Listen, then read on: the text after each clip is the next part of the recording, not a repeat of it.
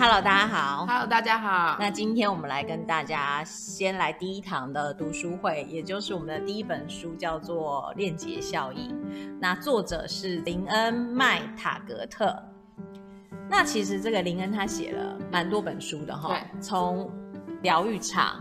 念力的秘密嘛，那这本其实是念力的秘密第二二集，然后后面我们还会看到一本叫做八的力量，大概整个的核心的概念其实就是我们都是一个整体的。他书里面其实探讨了蛮多个人的一些实验跟发现，那从可能达尔文的演化论，然后一直到探讨这个原子里面有什么，可能是一个虚无。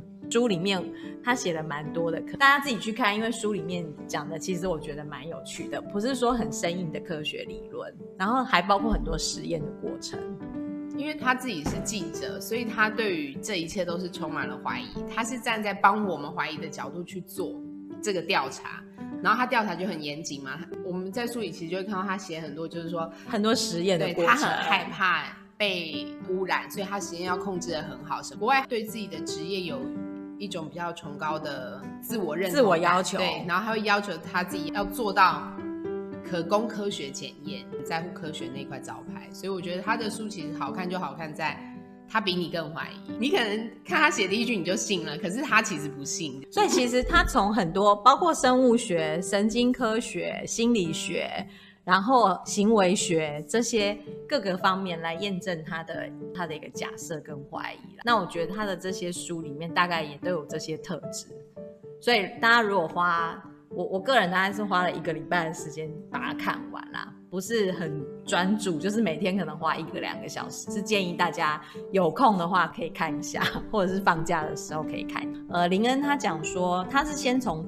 这个超个体开始研究嘛，因为我们每个人从达尔文的演化论以来，我们都是视为自己是一个个体，有区别于每个人，就是每个人都是独立的，有区别于个人之外嘛。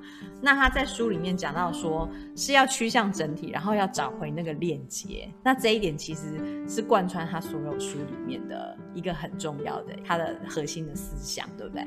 对，因为他发现大家在那个链接感里面。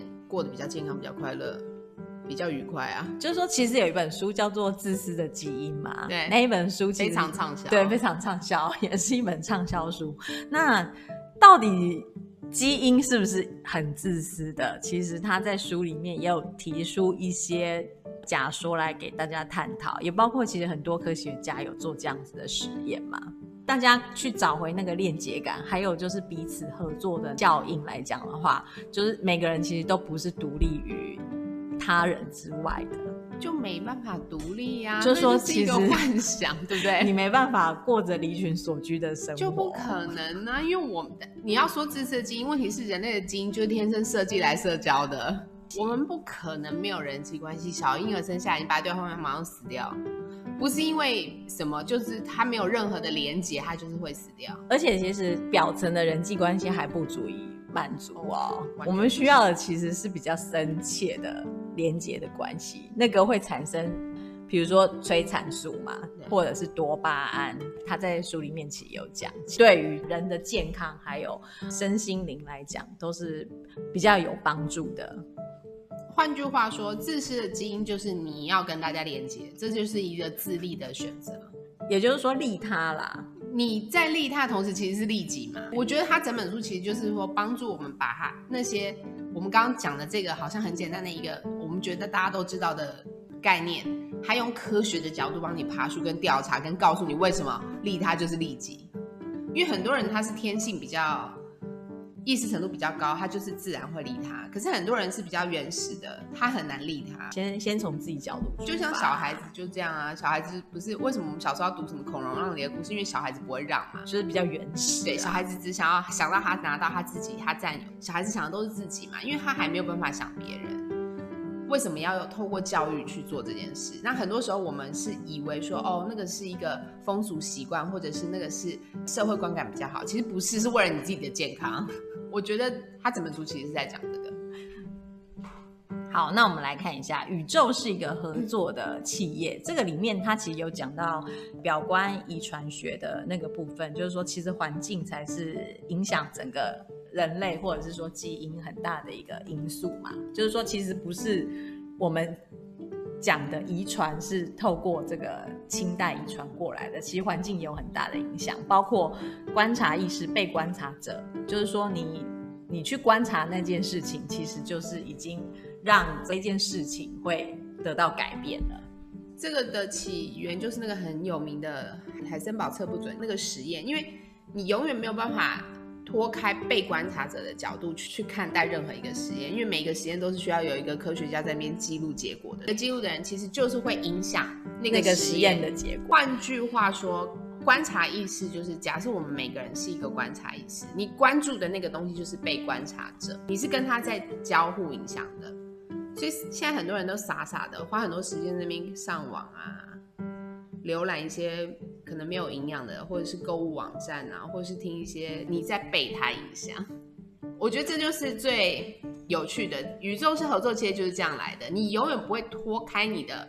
环境连你看的东西都跟你在互动，可是大家知不知道这一点？我觉得好像不太有。所以它其实里面有讲，万事万物其实都跟你在互动啊。对呀、啊，包括植物啊、动物啦，就是你看到的一切，其实都跟你有在互动着，只是说它制作的讯息你有没有办法接收到而已。或者是说，有的人是他天生喜欢那抱树者，喜欢去亲近大自然。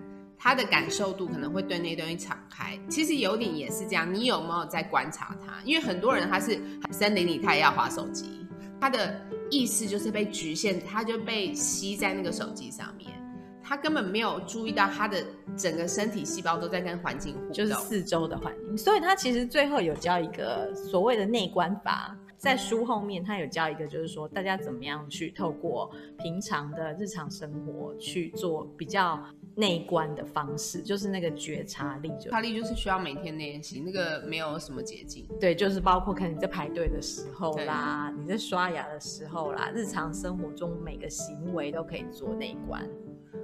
我自己讲到这个，我可以跟大家分享一个我自己的一个漫长的痛苦的倒垃圾的历史。我以前非常非常讨厌倒垃圾，我会很不耐烦，要等垃圾车准时回家，然后去等他，然后你还要提早提早下去，然后站在巷口等他。那不是很多那个婆婆妈妈们，阿光就是都是很多人在会在那边聊天，对对，不聊天，你就在那，反正就是要耗一个时间，然后我觉得很痛苦。有一天，我就是发现，可能是读的书终于读到一个项目，我就发现说，我与其在那边不耐烦、跟生气、跟痛苦，我还不如就趁这个时间来。第一，那个时间是我最容易不耐烦跟痛苦的时间，我觉得那个就是你的情绪的一个低潮。不耐烦、跟厌恶感、跟痛苦的感觉，其实都是情绪的低点嘛。那我就是那个低点的时候，我如果去做祷告，或是我去跟我想要连的东西连，因为反正我都要在卡在那个地方。我从那一天开始之后，我就再也没有不耐烦了。就是我那天忽然间想通，说我与其都要在这边等，就有点像你说排队的时候，因为排队也是大家最容易不耐烦的时候嘛。你在排队那个你的不耐烦一起来的时候，你发现你抓到你在不耐烦，可是我觉得这个就是需要觉察力。你如果没有觉察到，你就会被卷进去。可如果你觉察到，你当下在不耐烦，然后你做一个阴应的。其他的动作，对，一个措施，比如说你刚刚讲的内观，或者是你去静心，就反正你都要卡在那，或者是你去观察别人。我个人的话比较不耐烦，就是在全联等结账的时候，然后我就是可能某天某一刻有感觉到我有这个不耐烦，然后后来自从有这个不耐烦之后，排队的时候我就开始观察别人，就是比如说观察前面的啊。转移一下，看一下他买什么东西，或者是观察结账员，然后当然也观察一下，看哪一条可以排比较 比较快，可以结完。对，通常就是你还是要排啦。这个不耐烦是一个很细微的情绪的反应啦。我觉得还蛮常发生的，因为我觉得台湾人遭遇症都蛮，尤其是排队的时候，对，就是大家都很急。台湾人我觉得都很容易不耐烦，所以我们才会有三小时到货。这个就是我们的。岛民的一个性格，所以其实我觉得，嗯，无时无刻都可以培养那个内观呐。应该不是台湾人，应该是天龙国人特别不耐烦。听说外面以后都很冷静，可是我们比较不冷静而已。我觉得蛮有蛮多机会跟场合都可以拍培养内观的。可以可以，我觉得那个不耐烦是最容易找的啦，就是说你在日常生活里面最容易遇到的那个那个瞬间，如果那个 moment 你可以抓到，就是一旦你发现自己觉得很不耐烦的时候，你就可以开始做那个进行。像你刚刚讲的观练习去观察别人，你可以观察一下你四周的人。